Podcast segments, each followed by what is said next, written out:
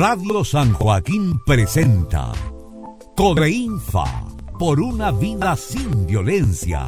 Un programa de la Corporación de Desarrollo Integral de la Familia, emitido por Radio San Joaquín. Conduce Liseta Alvarado Torres.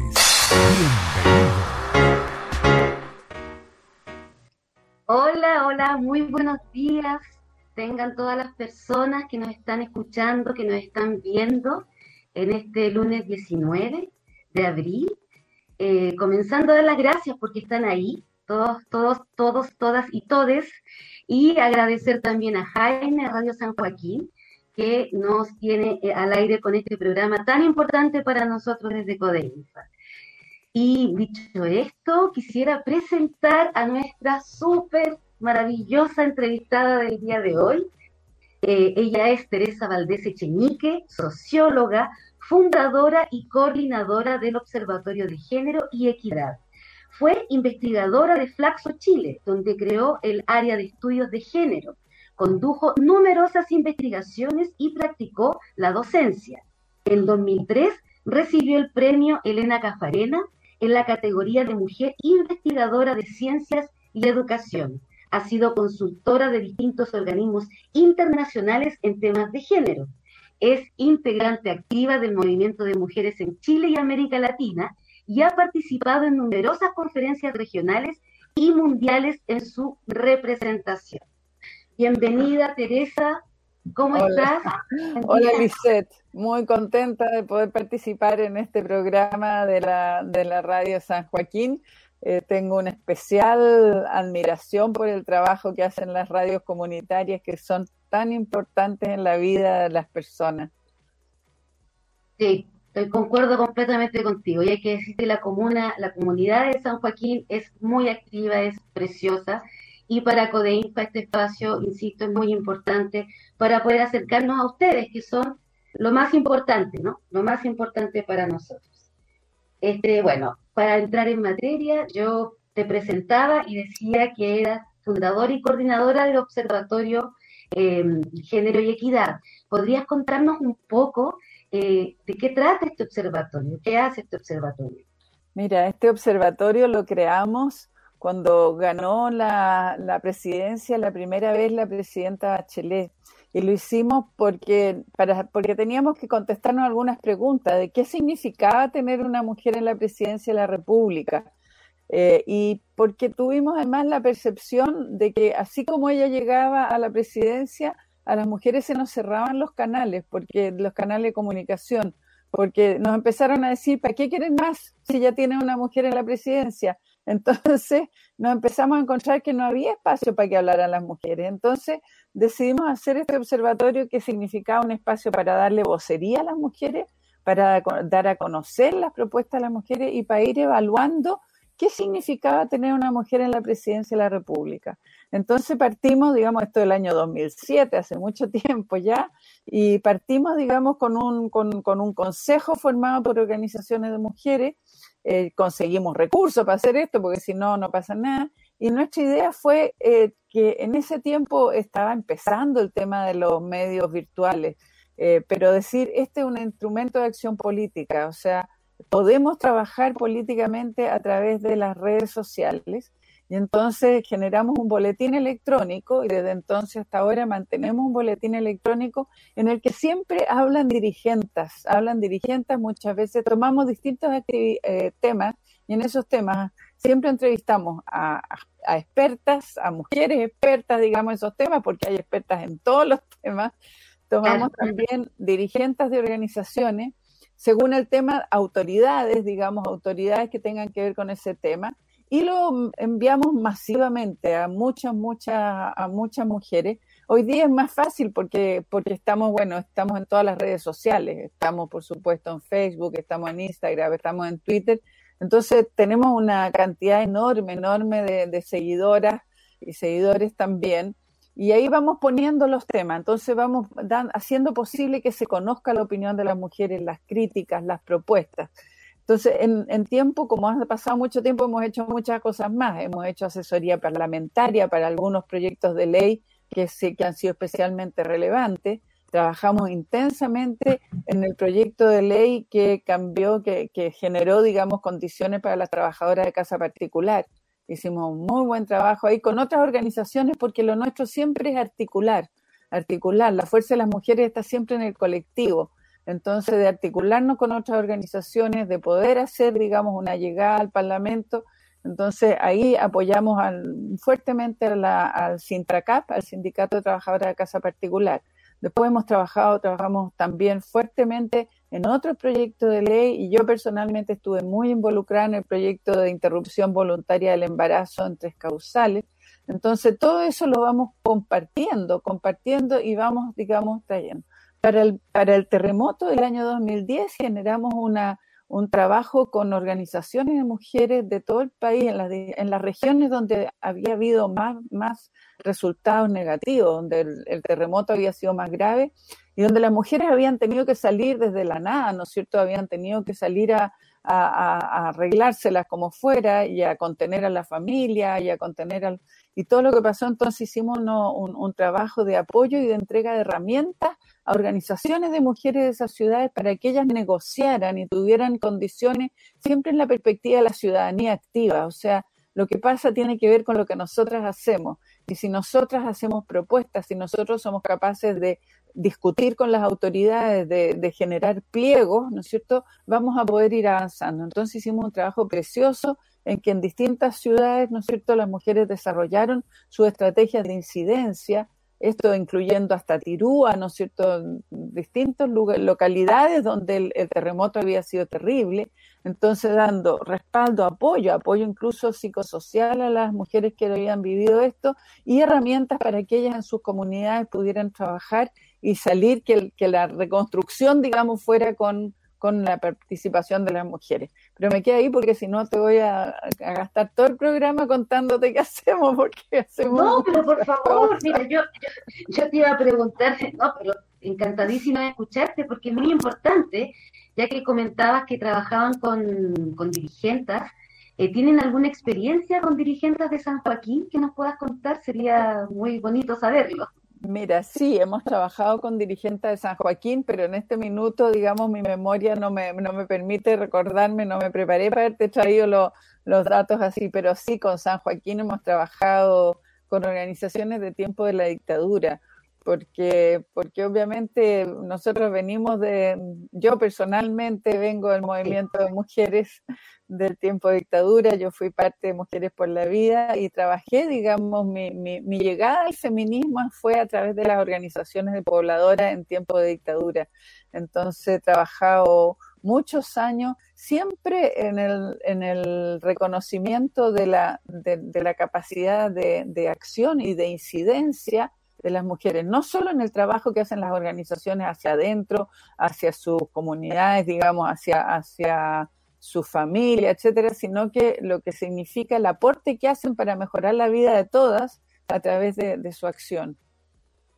Me alegro muchísimo de haberte preguntado esto, Tere, porque eh, me, me, parece que es relevante, importante, necesario, esperanzador también, si tú quieres, eh, que hayas tocado el tema de tu trabajo anterior también al observatorio, porque creo que es eh, aparte de, yo admirarte y respetarte mucho por aquello, creo que es tan importante comunicarle a la comunidad, a nuestras dirigentes. Te digo que en San Joaquín hay unas dirigentes, yo mm. las amo, te lo juro, lo digo públicamente, aunque lo sabes. Amo a muchas dirigentes. Yo, estuve, presa, estuve presa en la llamada correccional de mujeres en ese tiempo, así que, así que habité, habité San Joaquín durante un tiempo. Ah, recorcho, eso no lo sabía.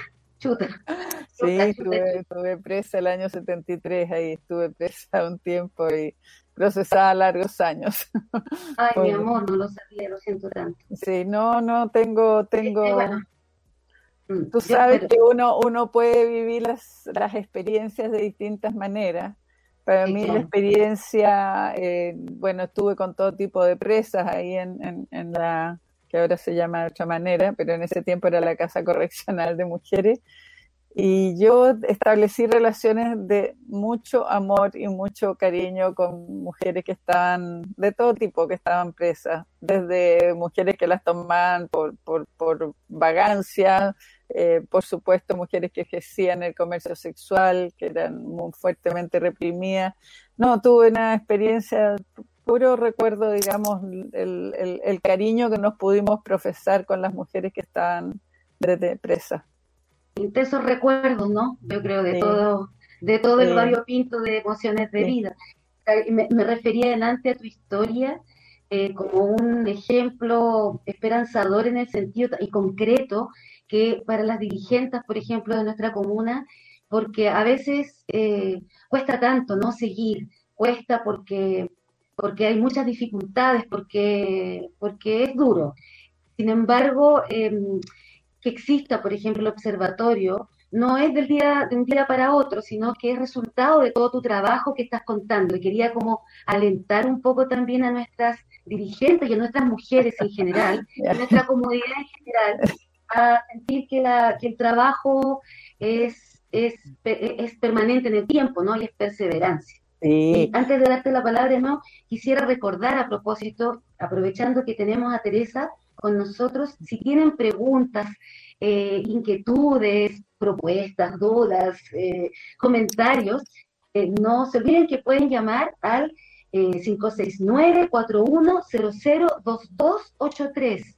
569-4100-2283, que vamos a estar muy pendientes de contestar si se comunican durante este, este capítulo del día de nuestro programa Codeinfa por una vida sin violencia.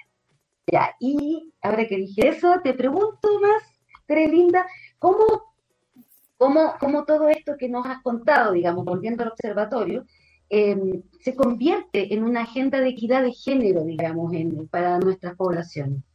A ver, es muy importante saber, eh, recordar, digamos, que cuando las mujeres nos organizamos, nos organizamos con ciertos objetivos, con una tarea. Desde la organización más pequeña, siempre tiene una tarea, un objetivo, un propósito. Entonces, cuando uno piensa de, la, de las mujeres organizadas, ya más allá de la organización, sino que el conjunto de organizaciones, hay unos, unos sueños, hay unos sueños que están ahí incluidos.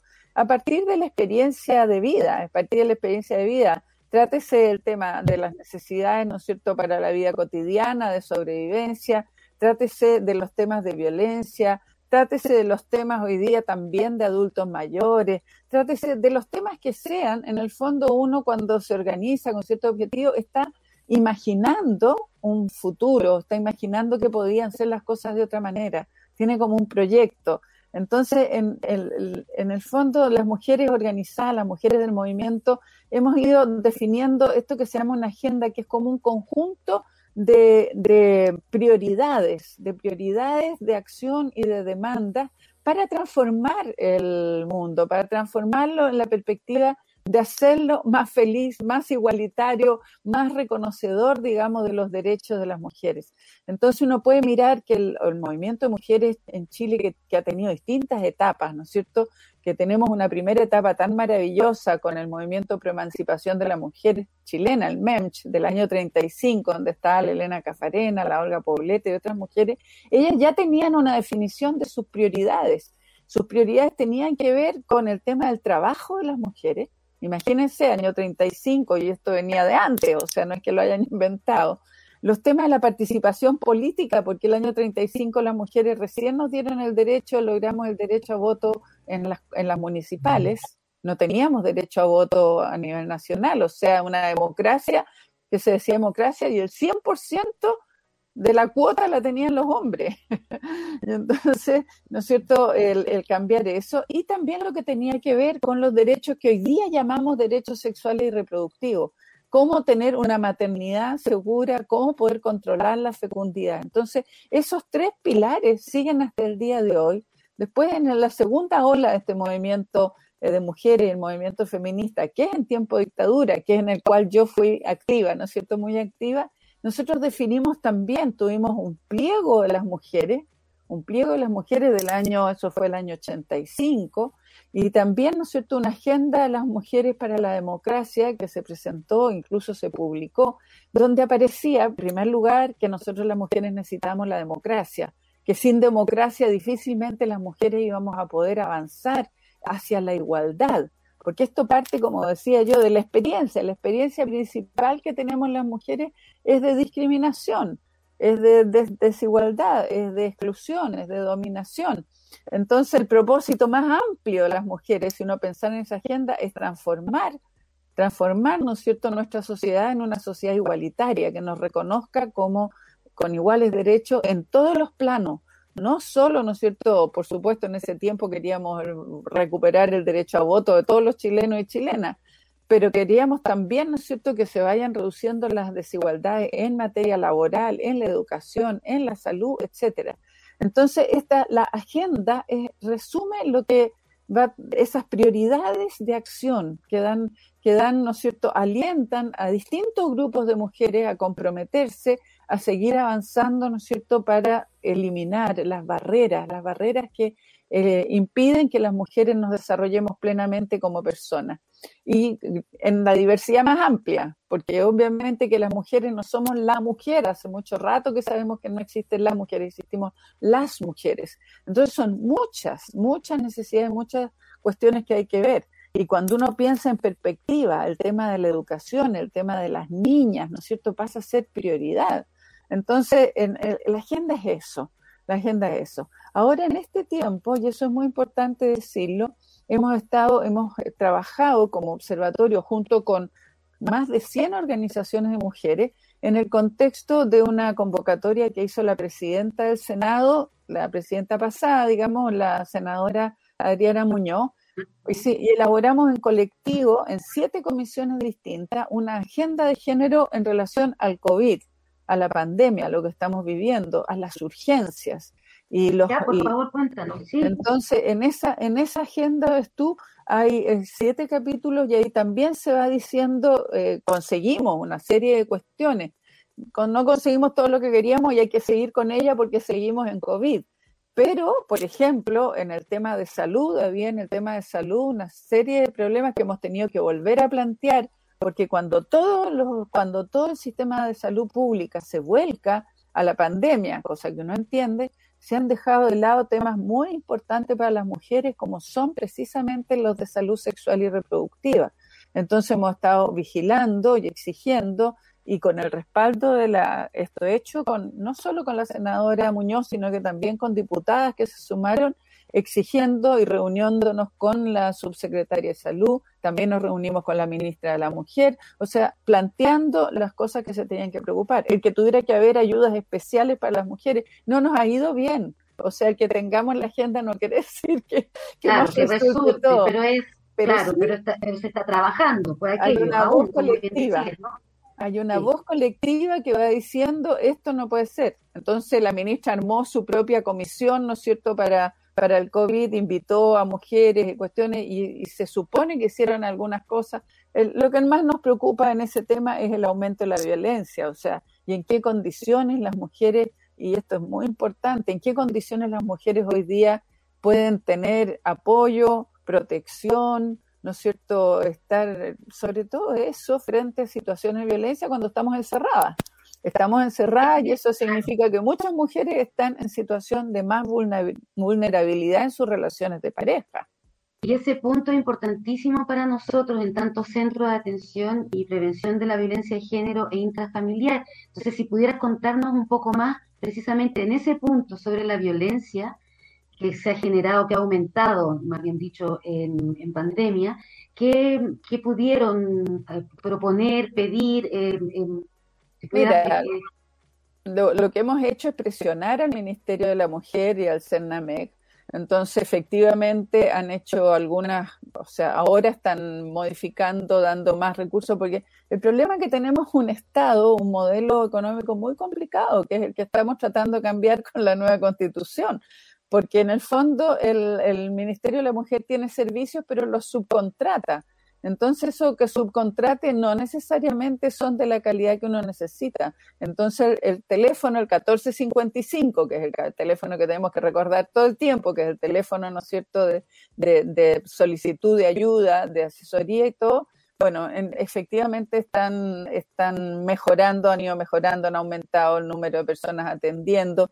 El aumento ha sido explosivo, o sea, ha sido hasta un 70 y más por ciento y varios, mucho, mucho lo que ha aumentado, pero son llamados que uno se pregunta, ¿qué pasa después? Entonces tú puedes asesorar, eh, qué sé yo, contener, pero el problema, tenemos un problema serio con el abordaje y con la prevención y el apoyo y la atención en caso de violencia contra las mujeres. Entonces, hemos, hemos peleado mucho, estamos peleando mucho porque en el fondo eh, es, muy limitado, son limitados los recursos, son limitados los que hay. Bueno, a nivel comunal saben perfectamente lo que esto significa.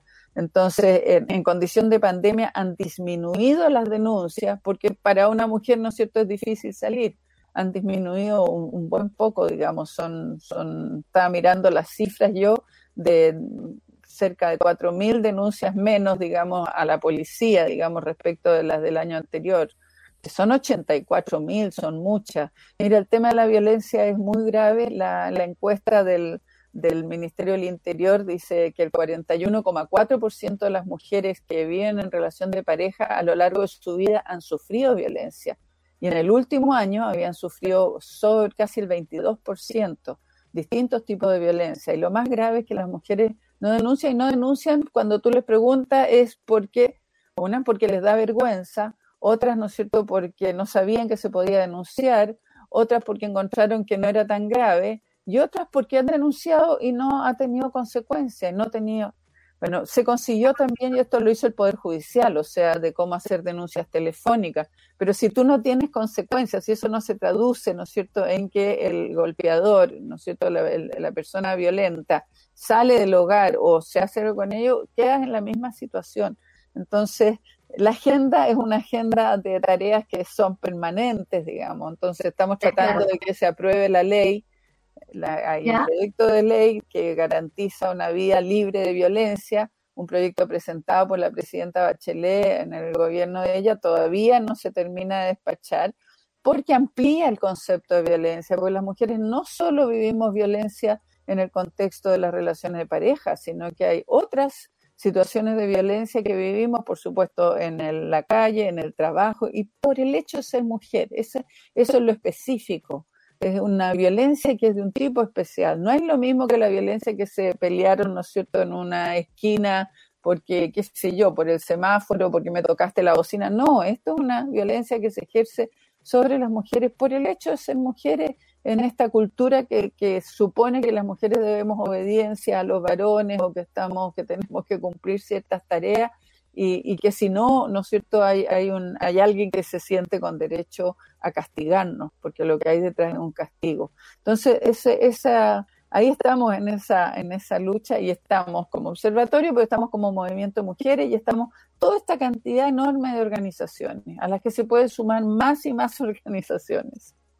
Y tal cual. De hecho, invitar a quienes nos escuchan, a las mujeres que nos escuchan, eso primero, que es lo último que comentaste, a acercarse al observatorio, a, buscar em, eh, redes, redes precisamente porque efectivamente, y devolviéndome un poco en todo lo que nos has em, contado, compartido en este momento, enriquecido en este momento, efectivamente eh, Codeinfa misma también ha sufrido una demanda impresionante em, que es, es, desoladora y es eh, muy inquietante, ¿no?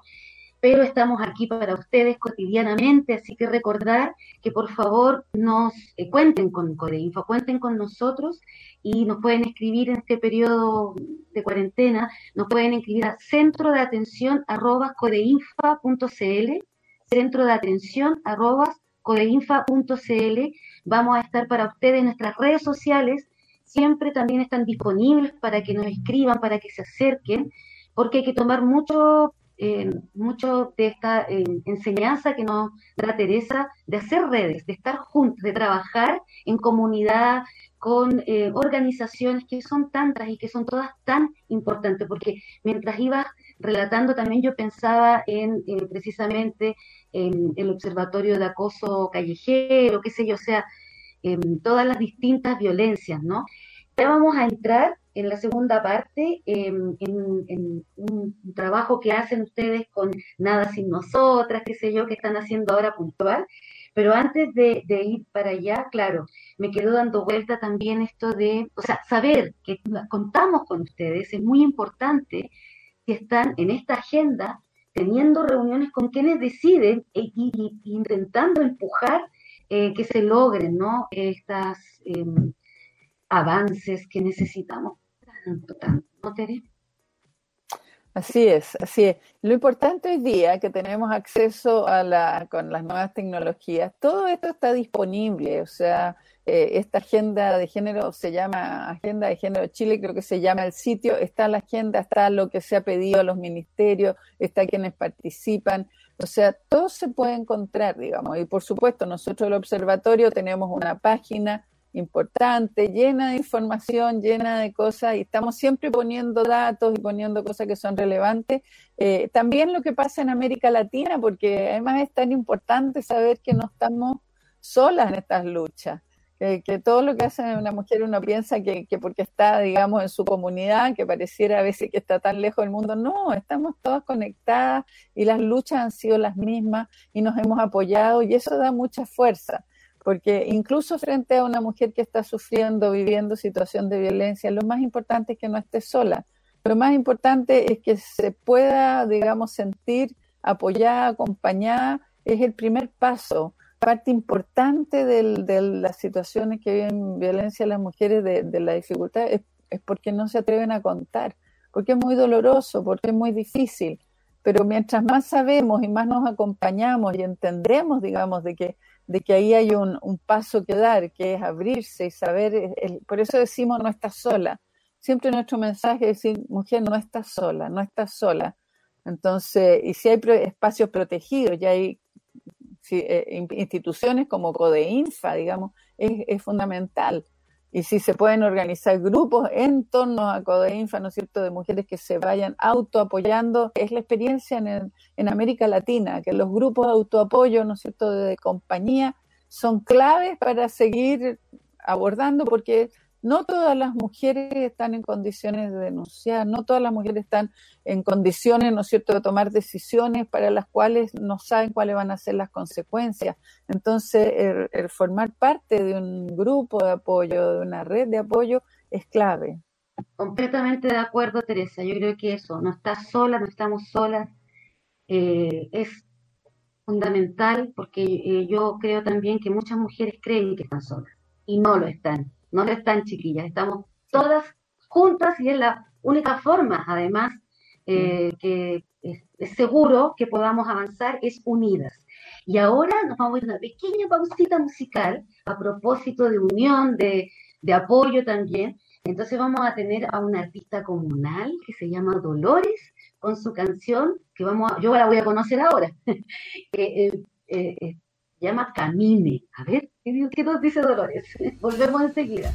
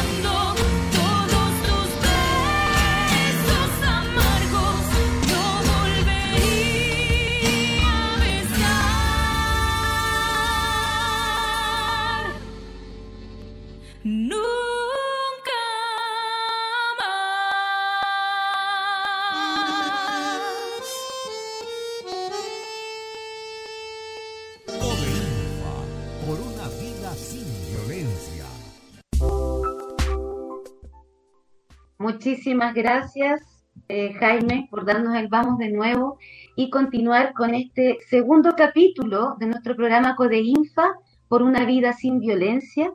Y en este segundo capítulo que hemos eh, nombrado equidad, género y equidad, perdón, estamos con Teresa Valdés, eh, seguimos con ella y quisiéramos ahora profundizar. yo le decía a Teresa, escuchando también a Dolores, sin duda, pero eh, le decía a Teresa que podría estar todo el día con ella en realidad porque podemos aprender tanto, tanto de todo el trabajo que ha hecho eh, ella y con todas nuestras compañeras, por supuesto, eh, en tanto tiempo. Pero claro, tenemos solo una hora, entonces para, vamos a, venir a hoy día, ¿no? Entonces, delante Teresa hablaba de la participación política, que ha sido siempre una, ¿ya? Por nuestros derechos de participación política, porque además la participación política son muchas cosas. No tiene que ver con un partido político, sino que tiene que ver con una instalación de perspectiva de género, de eh, una instalación desde cómo nosotras las mujeres nos eh, planteamos ahí en la política, ¿no? Cuéntanos un poco en qué está, empecemos por ahí, la participación Mira, conectando con lo que tú dices, es muy importante saber de que todo lo que hacemos puede ser político. Tanto es así que en tiempo de dictadura nosotros llegamos a esa conclusión junto con las feministas del mundo, que lo personal es político.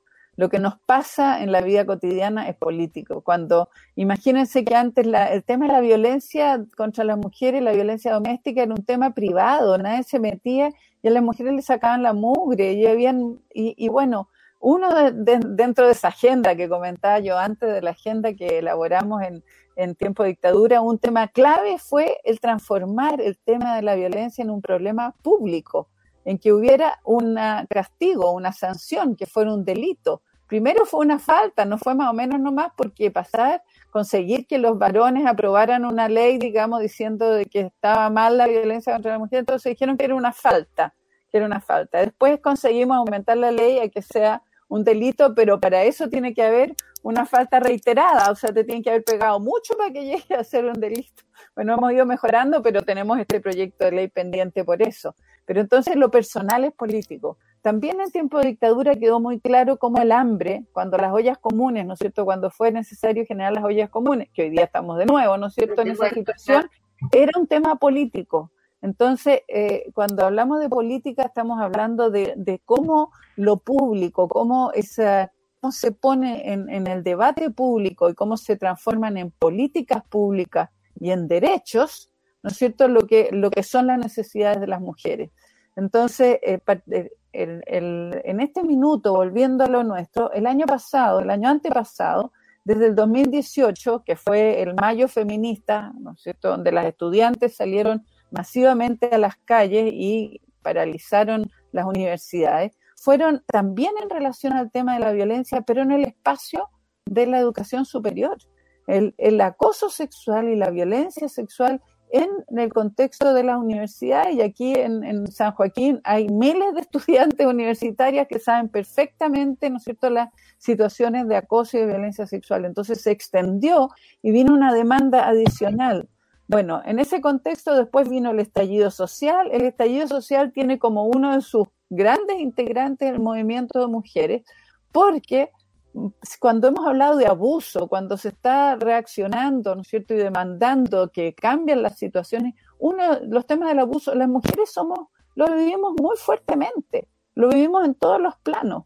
Entonces, ¿no es cierto?, lo que, lo que, vamos, a, lo, lo que vamos visualizando es que si las mujeres no estamos, lo dijimos en tiempo de dictadura, si la mujer no está, la democracia no va. Entonces tenemos una democracia regular, reguleque, como dirían por ahí, porque las mujeres no hemos estado.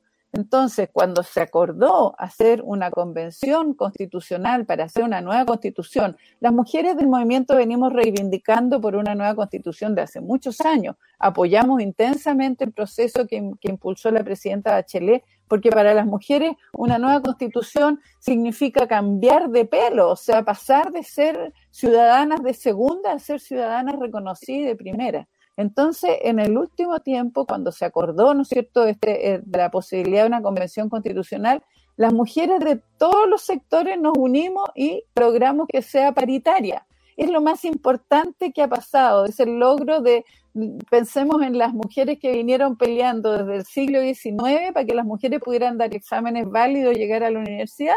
Esto es, digamos, ha sido para, eso para entusiasmarnos, porque, porque las luchas de las mujeres son acumulativas, entonces lo que no consigo yo lo consigue mi compañera y sigue la otra. Entonces, vamos a tener una nueva constitución y vamos a tener una nueva constitución elaborada por una por una convención paritaria. Eso quiere decir con el mismo número de mujeres que de hombres. En eso hemos estado intensamente el último tiempo y hemos oh, estado apoyando para que esa constitución sea lo que queremos. Cuando decíamos la agenda, nuestra agenda es que esté en, la, en la constitución. Entonces, que esa constitución reconozca, no de palabrita, tomó nueve años conseguir que la constitución actual, la que no queremos, dijera que los hombres y las mujeres éramos iguales ante la ley nueve años, porque teníamos senadores designados, teníamos, o sea, eh, no nos olvidemos de lo que nos costó, digamos, esta democracia, que no, con, los problemas que tiene, cuando decimos no han sido, no son 30 pesos, son 30 años, es que en esos 30 años, pucha, que ha habido que lograr, luchar para conseguir que hoy día estemos donde estamos. Entonces, efectivamente, entonces, efectivamente, llegar a lo nuestro, poner los, nuestros temas, nos ha tomado todos estos años y estamos en condiciones de decir que vamos a poder hacer una constitución a la pinta, a la pinta nuestra. Entonces, la igualdad, la paridad, es decir, que siempre que se elijan, que se voten, que se que, haya, ¿no es cierto?, parlamento, lo que sea, tiene que ser paritario. Las mujeres somos la mitad de la humanidad, la más, de la, mitad, del país.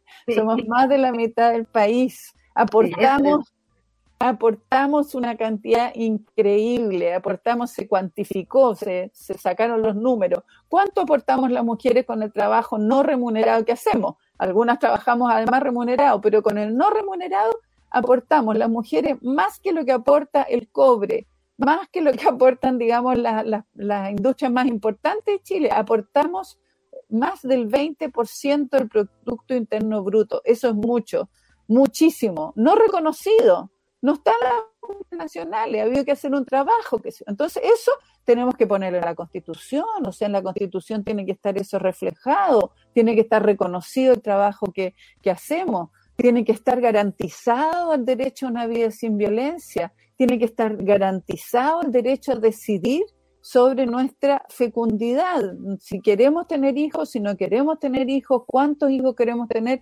tener a nuestra disposición todos los las, las medidas, los mecanismos para hacer ese, esa decisión.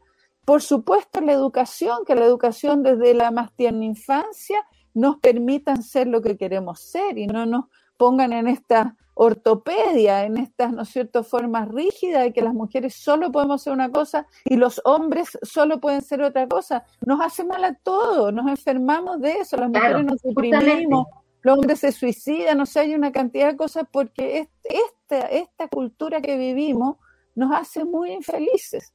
Entonces, porque además es un trabajo eh, complementario, ¿no? Solo que no tenemos por qué estar atrás. O sea, eh, eh, exactamente, súper de acuerdo.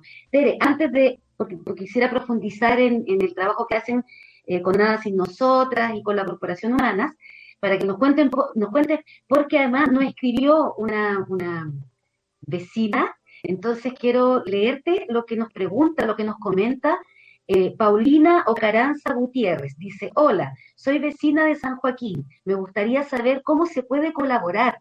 Realicé mi tesis de pregrado sobre la movilización feminista del año 2018. Soy trabajadora social y trabajo hace más de tres años. El año 2019 realicé una ponencia de las mujeres y los nuevos posicionamientos políticos desde la perspectiva latinoamericana y el buen vivir. ¡Qué maravilla! ¡Qué maravilla!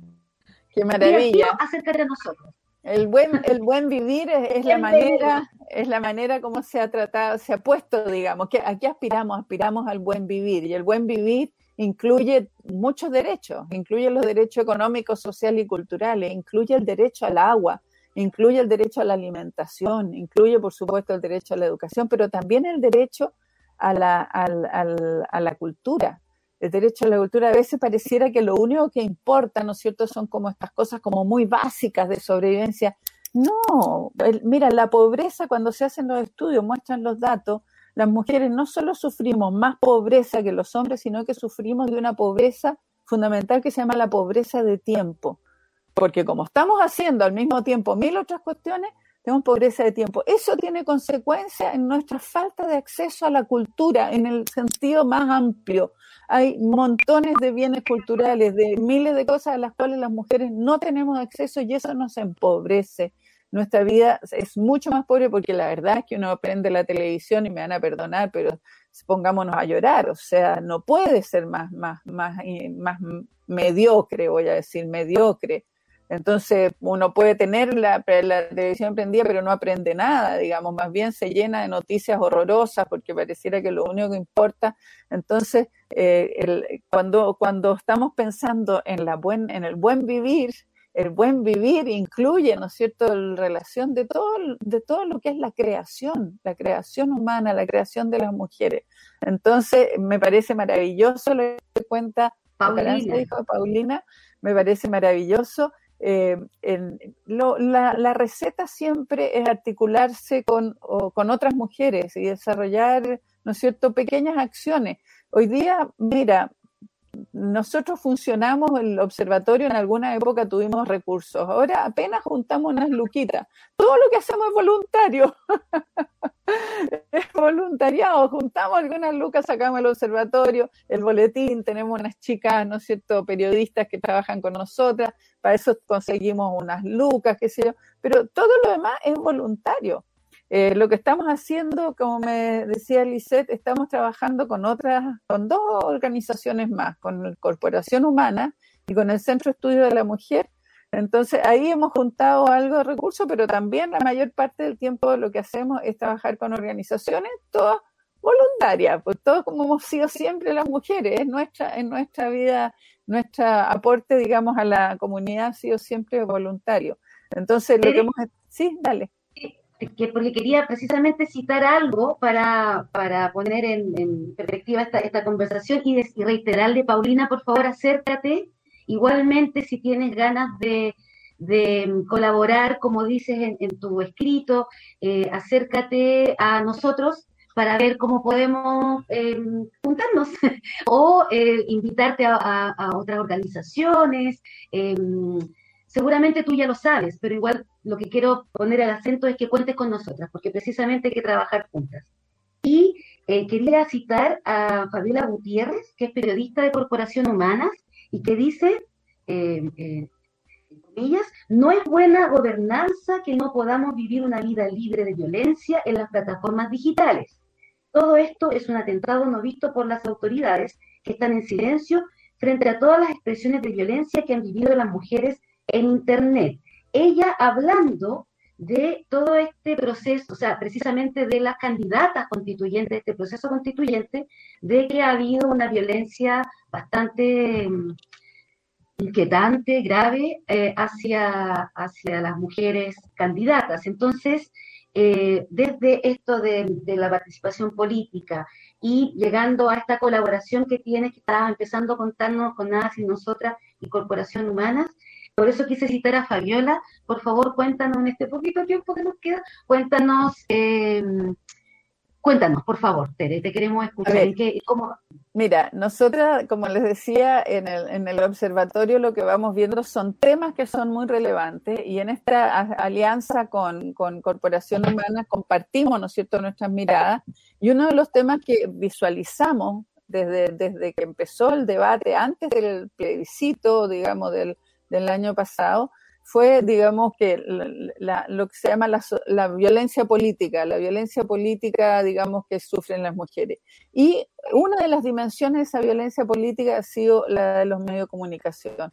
Entonces desarrollamos el próximo boletín, está, está dedicado a eso y Corporación Humana hizo este estudio donde está, ¿no es cierto?, esta, esta que tú misma me mencionabas antes, ¿no es cierto?, Catalina Role, hicieron un análisis porque las redes sociales que tienen cosas tan positivas, al mismo tiempo, ¿no es cierto?, son unos espacios donde se ha ejercido mucha violencia, donde se ejerce violencia contra las personas y en el caso de las mujeres es un tipo de violencia especial, que es un tipo de violencia claramente de destruirnos como, como posibles actores políticos, de destruirnos como posibles, ¿no es cierto?, representantes de la, de la comunidad. Entonces, eh, lo, lo, que se estaba haciendo es investigarlo y ir viendo cómo existen, digamos, organizaciones que están dedicadas a eso, cómo existen, digamos, indicaciones, orientaciones, cómo cuidarse, cómo protegerse, porque las redes sociales son un espacio público donde también te pueden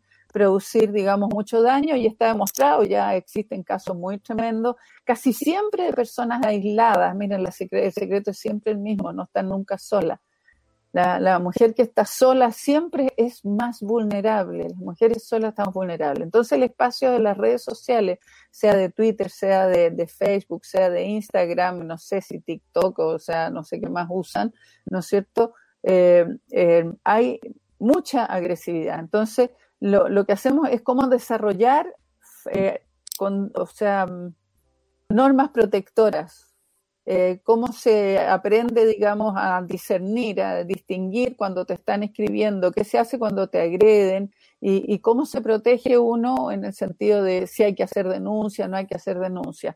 Entonces, eh, y lo que dice Fabiola ahí es muy importante, o sea, no es aceptable, no es aceptable una democracia, una que, que se llame democracia, si no logramos, ¿no es cierto?, reducir o asegurar esta vida libre de violencia también en los medios de comunicación. Eh, Fabiola forma parte, junto con un montón de periodistas más, de, una red de periodistas, por supuesto, donde han estado muy preocupadas de este tema, porque, bueno, cada vez que aparece una mujer vestúa, llegan una cantidad de, de mensajes eh, muy denigrantes, muy agresivos, muy violentos. Hay algunas periodistas que lo viven especialmente, como la Natalia Valdebenito, que ya todo lo que... Y, es como un, en el fondo, un decirte, vuélvete a tu casa, vuélvete a tu casa, vuelve a tu rol, vuelve a tu... O sea, es todo como para que las mujeres no estemos en el espacio público. Entonces, a las mujeres que han sido, que se han atrevido a ser candidatas, que tenemos hoy día montones de candidatas y que estamos tan felices de que haya muchas candidatas, aunque van a salir muy pocas, pero hay muchas candidatas, ¿no es cierto?, han vivido experiencias muy difíciles, no solo a través de las redes, sino que también, digamos, en el espacio de la, de la política, en el espacio de la política. Desde luego, muchas que no pudieron ser candidatas precisamente, ¿no es cierto?, por eh, por, por máquinas o por acciones de, de, los hombres de eso, de los partidos o de las alianzas o de las listas, porque aquí fue un poquitito transversal. Bueno, yo también estuve como en fue, fue, una, fue muy doloroso para todos nosotros. Yo, iba a ser, yo iba a ser candidata, pero no fui candidata porque ah, me bajaron, me bajaron en una forma muy fea. Por eso digo, fue muy feo, fue muy feo, fue muy doloroso y y no hay que no hay que callarlo hay que hay que hay que compartirlo porque no, era la forma no, no debió ser es un costo para nosotras no tener este candidata Hablabas de la Natalia, yo aprovecho mandarle un saludo a mi querida amiga y colega Natalia Valdebenito, y que gracias al universo tiene una fuerza increíble, claro que no es inagotable, o sea, bendigo y, y además no tienen por qué aprovecharse de eso para eh, ser tan eh, agresivos con ella, sin duda, pero sé también que en Café con Nata ustedes tienen un espacio, ¿no? Estamos ahora, el año, el año pasado tuvimos un programa en la radio de la Universidad de Chile que se llamaba Nada sin Nosotras, que fue maravilloso toda la semana, conversamos con distintas con distintas estupendas mujeres sobre los distintos temas, mucho sobre la pandemia, porque estaba partiendo y porque teníamos mucha inseguridad. Entonces tuvimos a Elia Molina, la ex ministra, hemos tenido expertas en los temas de salud sexual y reproductiva, cómo enfrentarlas, que sé yo, todo el tema. Y después ya nos fuimos metiendo en el tema de las candidaturas y del futuro y de los sueños, y los sueños, esta agenda, estos sueños de las mujeres.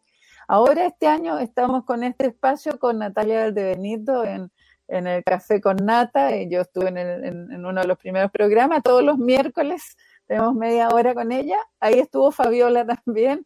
Y, ¿A, qué hora, ¿A qué hora es eso y cómo? Para que nuestras miércoles, de la comunidad... Miércoles, a las 11, miércoles a las 11 en el, en el Café con Nata. ¿Podemos buscarlo eso en Súbela a la Radio? Porque ahí es donde lo transmiten, en las redes sociales, arroba Súbela a la Radio, o arroba observatorio G, que es Observatorio de Género y Equidad, eh, y también en... En Nada Sin Nosotras. En Nada Sin Nosotras, eso, que también es arroba Nada Sin Nosotras, para que eh, chiquillas, chiquillos, todas, todes, eh, puedan buscar estas instancias de em, reflexión tan necesarias, ¿no? De, de, enriquecimiento para, de información, sin duda, para todos nosotros. Ya te interrumpí nomás para invitar a, por favor. está bien, está bien, está bien. Mira, en este, en este minuto lo más importante es hacernos cargo de la importancia de las elecciones que vienen. Sabemos que estamos en una situación difícil, hay mucha gente que tiene mucho temor.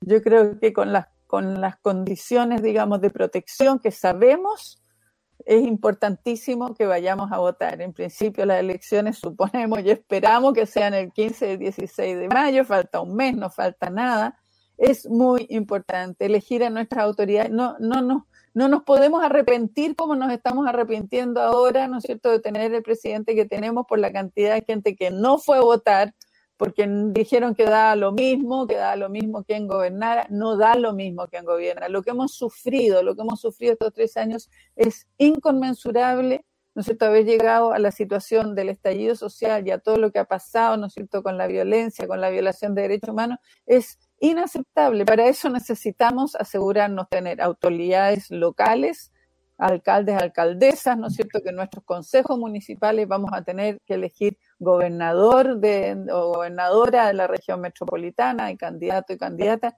Y necesitamos sobre todo tener una convención constitucional donde estén nuestros representantes para esa nueva constitución. Es lo más importante, no, no ha habido otra generación que haya tenido la experiencia nuestra de poder participar en la elaboración de la nueva constitución. Entonces estamos trabajando en cómo debe ser esa nueva constitución y estamos trabajando con mujeres de los más diversos sectores, campesinas, indígenas, de la diversidad sexual, del tema de los que trabajan en los temas de violencia, que trabajan en los temas económicos y todo, para tener propuestas y, y, tener capacidad de presentarla y discutirla en la convención, porque la convención va a ser difícil en la convención van a estar los mismos personajes, digamos, de derecha que sabemos que tienen su, que quieren defender y proteger, ¿no es cierto?, la constitución que hay porque protege sus intereses y vamos a tener que ser capaces de tener fuerza suficiente para hacer una constitución que sea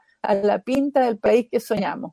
Entonces, en eso estamos y mi invitación es eh, a informarse, no sé cuánto más seguirá siendo este programa que tiene una incidencia importante en la comunidad y la misma radio probablemente está haciendo más, ¿no es cierto?, de, estar informadas, informados, informadas y llegar a votar sabiendo que es el acto más importante en nuestra historia. Gracias, Tere. Sí, exactamente. Nos quedan escasos tres minutos. Entonces, no quisiera que nos despidiéramos sin precisamente agradecerte por esta entrevista, por todo lo que nos ha enseñado, nos ha enriquecido y em, apoyar profundamente lo de informarse. profundamente lo informarse antes de ir a votar e ir a votar, absolutamente también. Y em, saber que también aspiramos a que la nueva em, constitución sea escrita por las personas que elijamos, pero también con la opinión de los 17, 18, 19 millones de personas que somos, porque eh, evidentemente esto se hace en comunidad, que es también como este programa, que lo hacemos para la comunidad. Quiero volver a agradecerte, Tere, Teresa Valdés, eh, socióloga, fundadora y coordinadora del Observatorio de Género y Equidad, y me quiero aprovechar para invitar algo que hace el Observatorio hoy día, que lo está haciendo todos los lunes, que es como nosotros que hicimos también como CODEINFO un par de conversatorios constituyentes, ellos hacen sus encuentros, ellas hacen sus encuentros constituyentes, eh, es hoy día a las siete y media, eh, van a estar, van a haber varias em, candidatas, va a estar la Francisca Fernández, Bárbara Sepúlveda, Luz Vidal, Constanza Schonhaut y Aurora Delgado. Entonces son em, chiquillas que son maravillosas, sin duda, y, y, además de distintos distritos. Yo creo que es importante estos espacios que eh, estamos intentando generar desde todos los lugares, eh, por eso digo que de IFA también hicimos un par, con candidatas constituyentes para poder saber por quién votar, y conocerlas realmente, poder preguntarles, qué sé yo. Así que yo de paso agradezco también al observatorio que haga estos espacios para nosotras, para nosotros todos en realidad.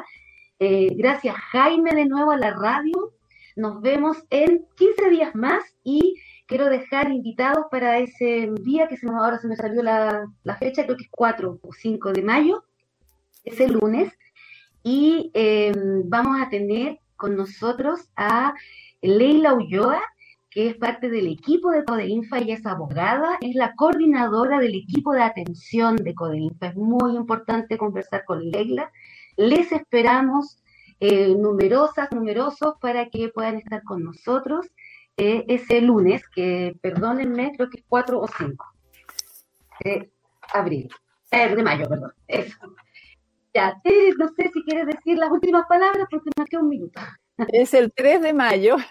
Gracias, gracias, Tere. El 3 de mayo. No, quiero agradecerlas, animarlas, saber de que, de que arriba las que luchan, que el futuro es nuestro y que si la mujer no está, la democracia no va y que lo venimos diciendo y hay que hacerlo y practicarlo y luchar por ello todo el tiempo. Agradecerle a Lisette, agradecer a Codeifa, agradecer a Jaime y estamos en contacto porque ustedes saben, nos, la vida nos, nos junta muchas veces.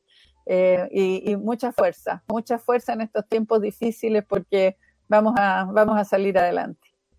Muchas gracias de nuevo, Teresa, gracias Sandra, gracias Jaime, gracias, gracias Radio San Joaquín, besitos desde Codeinfa, nos vemos entonces en 15 días más. Gracias, gracias. Fue Codeinfa, por una vida sin violencia. Hasta la próxima edición Gracias por tu sintonía.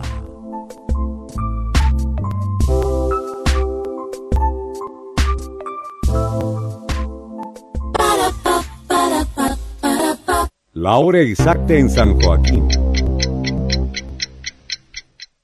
Son las 10 de la mañana